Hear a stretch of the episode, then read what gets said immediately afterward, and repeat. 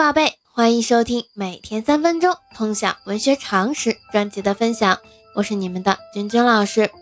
那在昨天的介绍当中呢，君君老师向大家介绍了元末明初的小说家施耐庵，以及他的代表作品《水浒传》。那《水浒传》呢，是我国古代优秀的白话长篇小说，这其中塑造了一批具有鲜明个性的艺术形象。在我国文学史上占有重要的地位。那今天呢，我们要向大家介绍的是明初的文学家刘基。那我们现在就开始今天的分享吧。刘基字伯温，浙江青田人，也就是今天的浙江文成人。元末明初政治家、文学家，明朝开国元勋。刘基辅佐朱元璋平天下，计划定力，人莫能测。朱元璋多次称他为吾之子房，在中国民间也流传着“三分天下诸葛亮，一统江山刘伯温”。前朝军师诸葛亮，后朝军师刘伯温的说法。刘伯温博学多才，精通天文、兵法、数理等等，尤以诗文见长。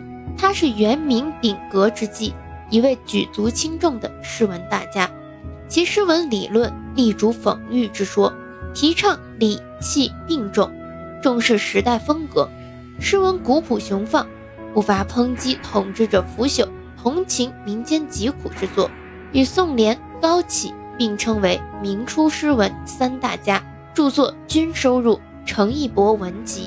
刘基以诗议政，体现了作者强烈的参政意识和批判精神。其所议论的范围包括元纪至正年间吏治、军政。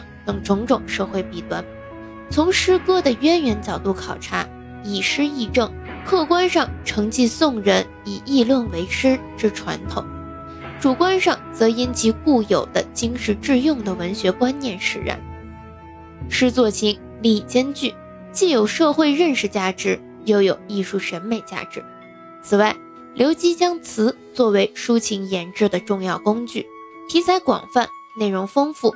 艺术上长于心计，长于铺叙，且善于用典，描景状物秀丽入神，造语精工典雅，词风以婉丽为主。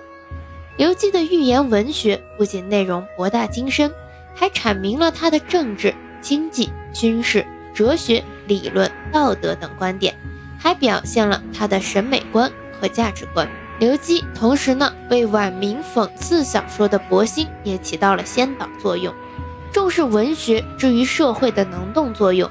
其经世致用的文学思想，对于扫荡元纪文坛纤弱之风，为明初新一代文风之振起，在理论上起了开道的作用。那我们今天介绍刘基、刘伯温就到这里。喜欢咱们节目的，长期关注我的喜马拉雅号。我们明天见。